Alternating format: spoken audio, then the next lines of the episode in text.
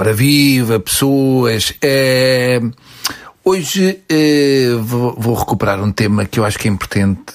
Importante? Não, importante. Importante não existe. Impotente existe.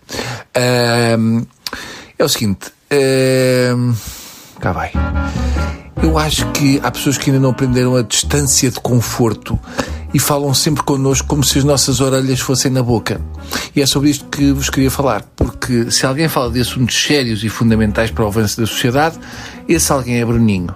Malta, especialmente agora, não falem perto. A sério, a sério. Não sei como é que essa malta vai sobreviver, mas é muito esquisito. Parece sempre que nos vão mamar da boca, mas que a meio ficam sem rede. Nem é preciso porque nós conseguimos ouvir bem a mais de dois palmos de distância da cara. Eu tenho um amigo meu que não só fala perto da cara, como ainda por cima está sempre a dar-me toquezinhos no cotovelo para manter o contacto físico. São pessoas que têm medo de nos perder a qualquer momento, em grande parte porque aquilo que dizem não interessa absolutamente ninguém que esteja vivo.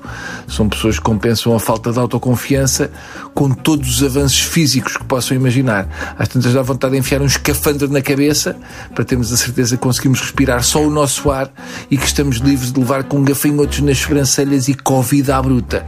Se não acabamos a conversa como um jogador do Estoril Open na troca de campo, com uma toalha para limpar o rosto para aguentar o resto da conversa. E essa é mais uma razão pela qual eu não gosto de sair à noite, porque na noite, quando estamos num lugar que tem muito barulho, essas pessoas deixam de nos falar a cuspir para a cara e passam a falar a cuspir para a orelha.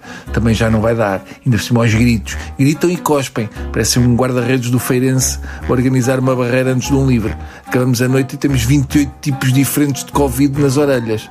E se não formos dar bem à orelha no dia seguinte, estão lá girinos. É impossível ser suave quando se conversa na noite, porque normalmente está música aos altos berros, pessoas também aos altos berros, e às tantas parece que vamos dar com uma cadeira na cabeça de outra pessoa, mas no fundo estamos só a dizer coisas queridas, mas com as veias do pescoço quase a estourar.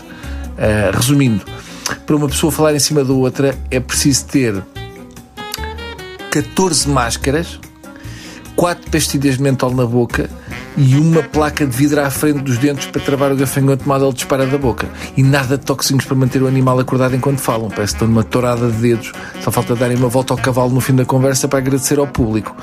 Penso que estamos entendidos. É... Está bem?